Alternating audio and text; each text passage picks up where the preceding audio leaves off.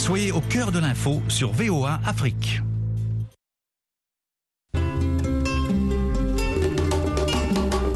Foi et tradition, Vérité et doctrine le dialogue des religions. sur la voie de l'Amérique.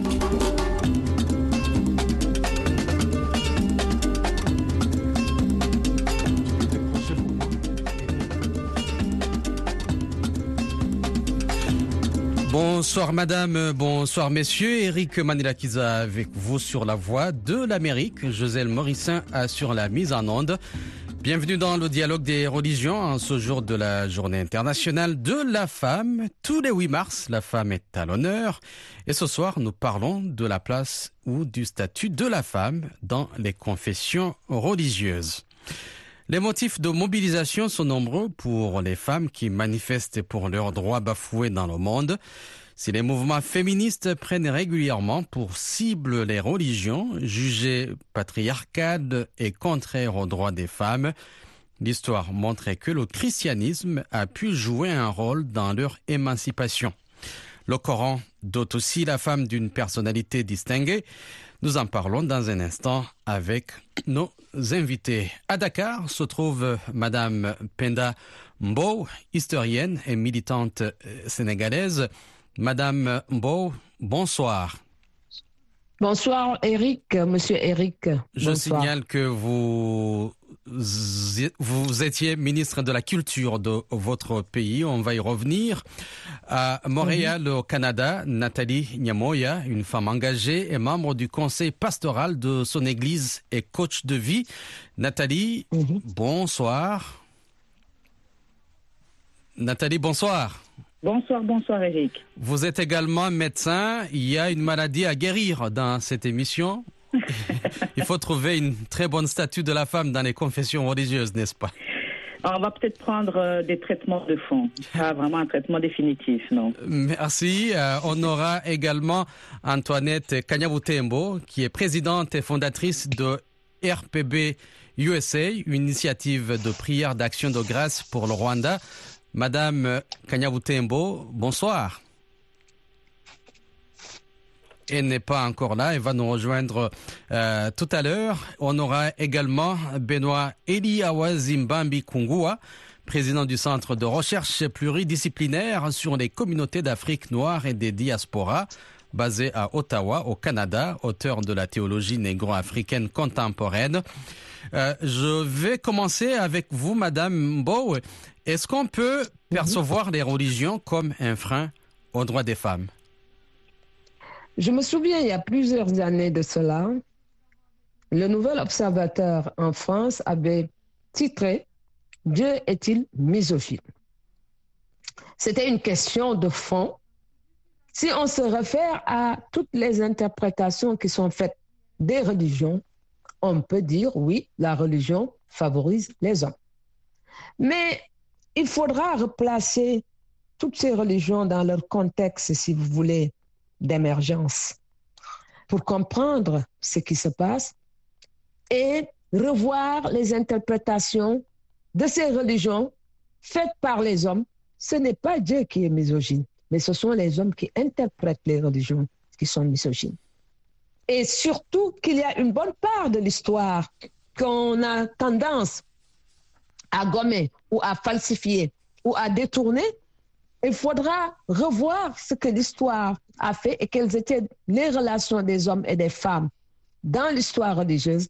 À partir de ce moment, on comprendra mieux et on pourra répondre définitivement à la question posée par le Nouvel Observateur il y a plusieurs années de cela. Dieu est-il misogyne? Je dis non, Dieu n'est pas misogyne. Ce sont les hommes qui sont misogynes.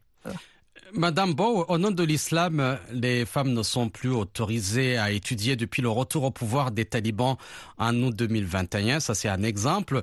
Est-ce que c'est une situation qu'on observe en Afrique où on voit une violation généralisée du droit des femmes à l'éducation? Vous, vous savez, quand on dit Boko Haram au Nigeria, dans le nord Nigeria, c'est Book is Haram. C'est-à-dire, ils interdisent l'accès à l'écriture de façon globale aux femmes. C'est parce que les femmes se situent au cœur d'une lutte entre l'Occident et le monde musulman et ils interprètent Comme ce qui se passe en Afghanistan, c'est inadmissible ce qui se passe en Afghanistan. Comme ce qui se passe un peu en Iran, même si les femmes ont accès au savoir en Iran, et Nord-Nigeria, c'est-à-dire c'est l'islam politique, de mon point de vue, qui a détourné les interprétations pour un contrôle à la fois politique du monde, du pouvoir, mais en mettant les femmes au cœur justement de cette lutte et en reléguant au second plan ces femmes. Ça n'a absolument rien à voir avec la religion. Je prends un exemple très simple. Quand on prend l'histoire, parce qu'après le Coran, c'est la sunna prophétique et les hadiths qui sont importants dans l'élaboration, si vous voulez, des sources et du discours religieux. Mais les hadiths, 90% des hadiths ont été transmis par Aïcha, qui était l'épouse du prophète Mohammed. Si les femmes ne pouvaient pas avoir accès, comment Aïcha, l'intellectuelle épouse du prophète, aurait-elle pu, si vous voulez, transmettre autant de hadiths, les hadiths qu'on considère comme les hadiths vrais, véridiques, au détriment d'autres qui ont été inventés par-ci, par-là? Moi, je pense qu'il y a une construction a posteriori dans les religions d'une vision négative de la femme et qui relève de ces sociétés indo-européennes qui ont la phobie de voir les femmes autonomes, tout simplement. Madame Bauer, restez avec nous. Euh, Nathalie, entre progrès et plafond de verre, comment vous évaluez le statut de la femme dans la religion? Est-ce que les lignes sont en train de bouger? Bon, c'est vrai qu'il y a une grande progression de la présence féminine dans l'organigramme de la plupart des églises, hein, mais il y a quand même plusieurs raisons à cela. Il y a d'abord que euh, grâce à l'évolution de la condition féminine en, dans la société en règle générale, la femme a pu prouver qu'elle pouvait travailler, qu'elle pouvait faire du commerce, qu'elle pouvait être chef d'entreprise. Donc, ça a permis quand même aux, dirigeants responsables des églises de pouvoir penser, de voir que quand même la femme était, euh, pouvait exercer une certaine euh, autorité parce qu'elle avait prouvé dans la société. Il y a aussi une autre partie euh, qui, se remarque, c'est que quand même la plupart des, hommes ont déserté les églises. Et, actuellement, nous voyons qu'il y a beaucoup plus de femmes que d'hommes dans les églises. Donc, il y a une certaine délégation euh, de, de, pouvoir ou une élévation du statut de la femme dû au fait qu'il y a beaucoup plus de femmes dans, dans, dans, les églises en général. Mais cette évolution, elle est quand même là, elle est visible, elle elle est palpable. Euh, Antoinette, Antoinette Kanyaboutembo est avec nous. Je rappelle qu'elle est présidente et fondatrice de RPB USA, une initiative de prière d'action de grâce pour le Rwanda. Euh, euh, bonsoir Antoinette. Bonsoir. Et aujourd'hui, je vais souhaiter à toutes les femmes une bonne fête des femmes. Merci. Antoinette, comment vous parvenez à créer euh, cette initiative euh, Vous n'avez pas été timoré, le fait que vous êtes une femme? Au contraire, parce que la femme, selon la Bible, la, femme, c'est comme une vigne féconde dans l'intérieur de la maison, dans l'intérieur d'une société. Euh, partout, en fait, la femme occupe une place très importante, même dans, dans une famille. C'est la femme, en fait, qui, qui, si elle se comporte comme il faut, c'est elle qui dirige le foyer. Euh, Madame Bow, je reviens vers vous euh, sur cette question de, de, de l'islam. On, on, on, sait que le, le Saint Coran euh, dote mm -hmm. la femme d'une personnalité distinguée, fondée sur le respect de soi, mm -hmm. sur la dignité et sur la noblesse mm -hmm. du caractère. Euh, si le prophète paix et bénédiction de Dieu sur lui dit les femmes sont les cœurs germaines des hommes, euh, ce n'est pas souvent ce que nous, nous entendons euh, ou nous recevons des enseignements dans les différentes prédications dans les mosquées. Ou... Mais, mais c'est tout simplement une ignorance de la portée profonde des textes religieux, les scripturaires de façon générale. Quand on prend le Saint-Coran, il y a une division très nette dans les sourates. Les sourates qu'on appelle les sourates mécoises, ce sont les sourates courtes, les sourates qui insistent beaucoup sur le tawhid et l'unicité de Dieu. Ces sourates, on interpelle les femmes comme les hommes. Ya ayyuhal mu'minin, ya ayyuhal mu'minat, ya ayyuhal muslimin, ya ayyuhal muslimat. C'est-à-dire, il n'y a pas de différence entre l'homme et la femme dans la foi, dans la pratique religieuse. C'est l'interprétation qu'on a fait. Par contre, dans les sourates qu'on appelle sourates mu'amalat, ce sont les sourates de Médine qui sont les sourates longues, comme Surat al-Baqarah, comme euh, Surat al-Nisa. Là, ce sont des questions de société qui sont traitées et il y a forcément l'influence de la société arabe sur ces sourates pour une meilleure compréhension. Mais c'est l'interprétation et la compréhension à un autre degré qui permet de dépasser cette vision tout à fait, si vous voulez, euh, littérale de, de- des sourates. Par exemple, je prends une, euh, une sourate comme, la sourate Nisa qui porte sur la femme.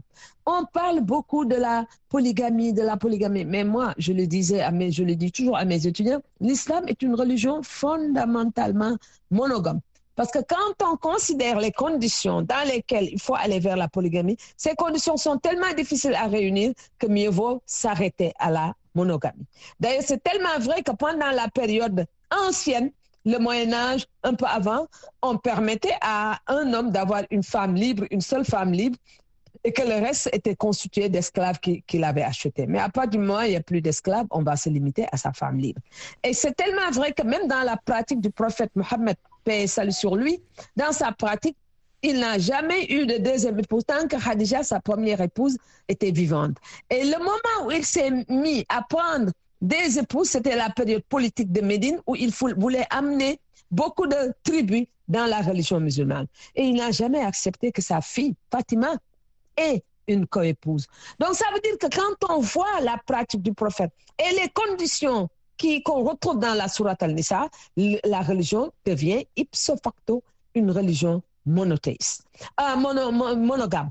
Et, quoi Qu'il reste, ce sont les hommes. Quand les hommes interprètent, ils interprètent à leur faveur et ils gomment tout le, le rôle joué par les femmes dans l'islam des origines, par exemple sur la conservation du, du Coran, Saint-Coran qui était conservé par Hafsa, une des épouses du prophète et qui était elle-même la fille du calife Omar, donc le deuxième calife de l'islam. Donc les femmes participaient et rien que la transmission de tous ces hadiths par une femme, Aïcha, ça montre le rôle. Parce qu'après le Coran, la source principale après le Coran, ce sont les hadiths. Et tous les hadiths ont été transmis par une femme. 90% en tout cas des hadiths véridiques. Donc il y a là tout un travail à faire, de mon point de vue, et tout le reste, c'est la culture arabe qui se déteint sur la réalité de la religion. Et tout le monde n'étant pas arabe, on peut ne pas accepter certaines, certaines interprétations. Et le plus important, je crois, c'est la foi, l'unicité de Dieu. Et là, tout le monde a les mêmes prérogatives et les mêmes devoirs. Avant de vous laisser partir, Madame Beau, je sais que vous avez beaucoup de euh, d'obligations. Euh, il, y a, eu cette influence du grand mouvement de foi et d'engagement social qui est le réveil. Les femmes protestantes vont participer au mouvement d'éducation, de secours et d'émancipation féminine. Ça commence dès la fin du 18e siècle, tout le long du 19e siècle. Vous êtes historienne. Est-ce que on on voit euh, une telle démarche au niveau de la femme musulmane? Mais vous savez, c'est la réforme protestante qui, à mon avis, a beaucoup libéré la femme chrétienne. Et pendant toute cette période du 15e, 16e siècle, il, y avait une grande corruption à l'intérieur de l'Église. Et il a fallu cette réforme luthérienne avec la réforme de Calvin pour remettre, pour que l'Église puisse se remettre en question et qu'on ait le protestantisme. Et le protestantisme, qui est une religion chrétienne plus ou moins dépouillée de tous ces, un certain nombre de ses artifices et qui, qui, se, qui se centralise sur l'Ancien Testament avec toute une traduction de fonds menés par Luther avec, en, en contrôlant toutes les langues, le grec, l'hébreu, etc. Ça montre qu'il y a là un effort intellectuel qui a été fait.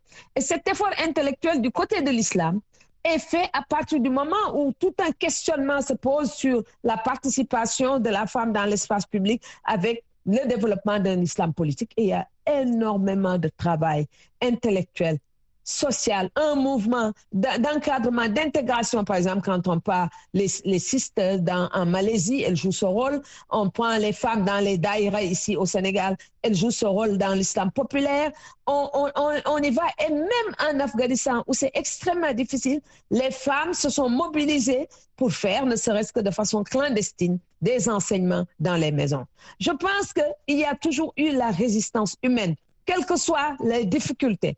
Et l'Europe a connu cette- ces avancées avec la réforme protestante qui était venue corriger des tendances très négatives dans l'Église à partir de la fin du Moyen Âge. Donc c'est vrai aussi pour, pour l'islam et je crois que les musulmans vont continuer à jouer ce rôle. Merci beaucoup. Surtout les musulmans. Merci. Merci, beaucoup, Eric. Madame Beau, pour votre contribution dans ce dialogue des religions. Nathalie, vous êtes encore là. Les églises euh, protestantes ont pris le pli des évolutions sociétales en propulsant des femmes au sommet de leurs instances. Le protestantisme reconnaît aux femmes la possibilité d'avoir de vraies responsabilités dans l'église et d'accéder au ministère pastoral. Qu'est-ce qui aurait favorisé euh, cette émergence? Alors, euh, comme je l'ai dit, cette émergence a quand même débuté euh, grâce à un changement, de la société. Euh, Il y une évolution de la société. Et comme euh, Madame Beau vient de le mentionner, euh, le, le- le- le- mouvement qui est né vers la fin du Moyen Âge a quand même favorisé l'émergence, ou en tout cas euh, la mise en avant de la, de, la, de la position de la femme. Et puis, je pense que c'est quelque chose qui s'est vu au fur et à mesure. Plus les femmes ont commencé à aller à l'école, ont commencé à lire, et elles-mêmes ont commencé à se positionner, à prendre des moments de lire et de, reméditer. J'ai beaucoup aimé surtout l'inter- l'intervention de Madame Beau qui mentionne que le frein à la à l'évolution de la femme, c'est plutôt la mauvaise interprétation des Écritures, que ce soit la Bible. En tout cas, pour la Bible, c'est très clair. La femme a une valeur vraiment extraordinaire. Alors, tout ce qui s'est passé dans le, dans le, dans le suivi, dans, ce qui est, dans, dans le temps, ça s'est basé sur le fait qu'il y ait quand même une conscience sociétale en premier lieu et aussi à l'intérieur de, de, de, de l'Église, il y a eu quand même pas mal de changements. Antoinette, euh, euh, les femmes sont reléguées à des seconds rôles. Que faire pour favoriser le rôle de la femme dans la religion et quelle position à adopter? Euh, pour le moment, ah, ah, ah, je crois que le- les femmes sont en train d'avancer. euh, euh, ce n'est plus comme avant. Euh, par exemple, je peux donner l'exemple de notre pays, le Rwanda. Vous voyez la place qu'occupe une femme dans la société. Il y a plein de, de, femmes qui sont euh, euh, qui, qui ont des positions dans le gouvernement. C'est que la femme n'occupe plus la place qu'il avait avant. La, la femme occupe une très belle place maintenant. Tout dépend de pays et tout dépend de, de, de personnalités. Et tout dépend d'où on, on- on se, on se situe. Merci. Oui, euh, nous avons euh, Benoît Eli Awazi euh, en ligne. Benoît, euh, bonsoir. Bonsoir Eric.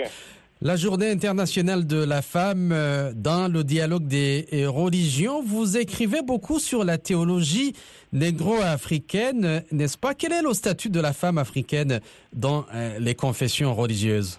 Ok, merci Eric. D'abord, euh, je commence par souhaiter à toutes les femmes dans le monde euh, une bonne fête. Une bonne fête où nous célébrons leur euh, rôle spécial dans la vie de l'humanité.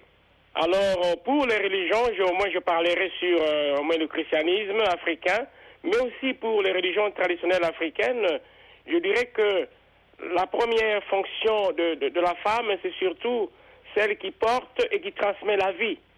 Ça commence déjà à l'ouverture de la Bible avec Ève, qu'on appelle la mère des vivants. Et ça continue avec euh, la Vierge Marie, qui est la mère du Sauveur pour nous chrétiens. Jésus-Christ, c'est le Messie que Dieu a envoyé pour sauver l'humanité. Donc, euh, d'entrée de jeu, je mettrai l'emphase sur celle qui transmet la vie, qui porte la vie et qui prend soin de la vie. Ça, c'est la, fonction assez presque naturelle, assez traditionnelle. Mais aujourd'hui, avec l'évolution du monde, euh, vous savez, il y a une journée mondiale de la femme, c'est parce qu'il y a des problèmes. Il y a des problèmes des minorités féminines. Il y a des problèmes euh, de cette euh, de discriminations diverses que les femmes subissent selon les sociétés et les cultures. Et dans l'Église, aujourd'hui, disons dans l'Église catholique, il y a quand même la papauté. hein, le pontificat du pape François, il faut l'avouer, il pousse un peu vraiment, euh, il pousse vraiment euh, la vitesse un peu loin. C'est-à-dire, le pape est même prêt, dans deux ans, à nommer pour la première fois de l'histoire de l'Église des femmes au-dessus des dicastères, c'est-à-dire des femmes ministres du Vatican, des femmes responsables des dicastères. Donc je dirais que la femme, elle est euh, valorisée comme celle par qui Dieu transmet la vie, mais en même temps, elles subissent des discriminations, des injustices systémiques, aussi bien dans les églises que dans les sociétés. Voilà un peu ce que je dirais. Lorsque vous parlez de la place de la femme dans nos sociétés euh, par rapport euh, à la religion, aux confessions religieuses, est-ce que vous nous euh, vous, vous voulez, disons, dénoncer l'image dominante de la paternité de Dieu? Bon, alors là, c'est une question tout à fait centrale, Eric. Alors peut-être pas dénoncer l'image de la paternité de Dieu, mais la contextualiser. Hein? Vous savez bien, en théologie, il faut interpréter. Il faut contextualiser. En d'autres termes, euh, je me limite au christianisme que je connais. Dieu, il est le principe. Hein? Même dans la, la, dans la Trinité, qui est notre dogme principal, il y a la monarchie du Père. C'est-à-dire, c'est le Père qui engendre le Fils et le Saint-Esprit découle de l'amour entre le Père et le Fils. Il y a quand même une, même dans la divinité, il y a le principe divin, hein, qui commence, bien sûr, qui s'auto-engendre. Mais en disant cela, quand on dit notre Père qui est aux cieux, c'est la prière que Jésus nous a laissée, par là, nous voulons dire que Dieu, il est la source ultime de la vie. Parce que Dieu, il est au-delà de la polarité des sexes. Il est au-delà du masculin et du féminin. Et ça, c'est l'une des affirmations révolutionnaires et prophétiques de la révélation judéo-chrétienne. Hein? Vous avez vu dans l'Ancien Testament déjà, les prophètes vont se battre contre cette euh, sexualisation de Dieu. Un Dieu de la fécondité des plantes, des animaux, les mâles, fécondité de la nature. Hein? Le Dieu chrétien, c'est là que nous nous rejoignons la euh, révélation judéo-chrétienne, et au-delà de la polarité des sexes. Donc, je suis d'accord avec toi, on peut partir de la paternité de Dieu pour instrumentaliser les femmes, pour instrumentaliser différentes minorités, et faire un Dieu empereur, un dictateur. Ça, la théologie nous offre plusieurs figures historiques que vous connaissez bien, Eric. Donc, je résume ma position en disant que quand nous disons paternité de Dieu, il faut contextualiser, faire une herméneutique théologique consistant à dire que Dieu seul est la source de la vie. Affirmation massive et centrale de la révélation judéo-chrétienne. Dieu seul est l'unique force de, la vie. Et je travaille effectivement ces questions dans le livre des rois, par exemple, qui anticipe de beaucoup le Nouveau Testament. Dieu, Yahvé seul est, est source de la vie et de la mort. Dieu seul fait vivre et fait mourir. C'est ça la paternité. Ce n'est pas euh, Dieu, il est au-delà de la polarité des sexes. Voyez? Donc il y a une façon, façon qui est basée sur l'idéologie ou l'ignorance, qui consiste à prendre paternité de Dieu pour faire une église dictatoriale et aussi pour instrumentaliser les femmes. Voilà. Revenons sur euh, le rôle du pape euh, François euh, dans le gouvernement. Voilà, euh, nous on n'allons pas jouer euh, toute l'interview avec Monsieur Benoît Awazi. euh, le temps file. Nathalie, je vais euh, terminer avec vous. Euh, Oui. euh, il il reste beaucoup de chemin à faire, n'est-ce pas, pour que euh, il y ait, euh, disons, cette égalité. Oui, il y a absolument beaucoup de choses à faire, hein, mais il faut quand même qu'on commence à reconnaître déjà, euh, et je pense que le 8 mars est là pour cela, reconnaître ce qui a déjà été fait. Parce que je considère que dans la Bible, pour ceux qui veulent prendre le temps de méditer, euh, il y a beaucoup de références qui nous montrent que Dieu, comme on vient de le dire, n'a pas de préférence au niveau des sexes. Et d'ailleurs, je reviendrai sur un verset que j'aime beaucoup dans Galates euh, 3, verset 28. Il dit qu'il n'y a, maintenant ni juif, ni non-juif, ni, ni esclave, ni libre, ni homme, ni femme. Donc vous êtes tous un dans la communion avec Jésus-Christ. C'est très important de savoir que plus nous allons comprendre qui nous sommes en Jésus-Christ, dans selon ce que la parole de Dieu dit, selon ce que la Bible dit, cela va nous épargner beaucoup de combats. Et cela va permettre aussi à certaines personnes encore réfractaires de voir une femme qui prêche ou bien une femme qui, prend certaines responsabilités dans les églises, de pouvoir bien servir l'église. Parce que le but, c'est Merci Nathalie. C'est sur euh, ce propos que nous mettons en point final à ce dialogue des religions. Merci à Madame Pandambo, Nathalie Nyamoya, Antoinette Kanyabutembo Elie Awazi. Joselle Morissin a assuré la mise en onde. Eric Manila qui a été avec vous. Je vous souhaite une excellente soirée et à la prochaine.